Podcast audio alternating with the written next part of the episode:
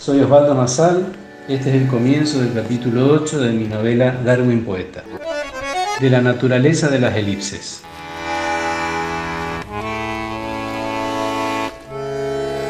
Con mi viejo hubo una época en la que salíamos todas las mañanas a remar en el arroyo Saimán en las afueras de Posadas. Él andaría entre los 45 o 46 años y yo por los 12 o 13. Fueron un par de veranos irrepetibles, como todos los veranos diría algún pragmático insoportable, aquellos en los que íbamos al Rowing Club a eso de las cinco y media de la mañana, antes de que clareara, tan temprano que éramos los que abríamos la tranquera del club.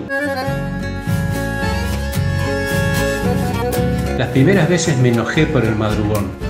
pero él tenía que abrir su negocio a las 8 de la mañana y esa era entonces la mejor hora para remar no solo por la fresca, la tranquilidad y la soledad,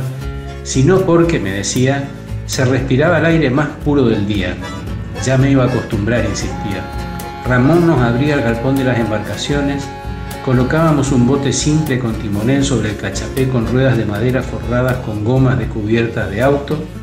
y tirábamos juntos hasta meterlo en el Saimán,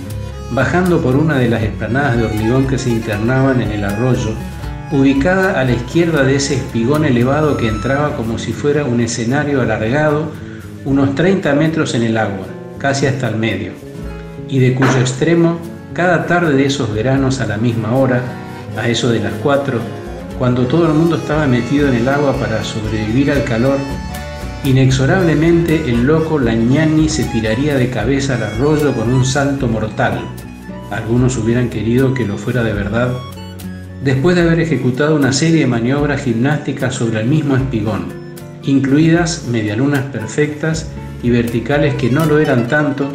para concentrar la atención de todos los presentes y tenerlos pendientes de su salto.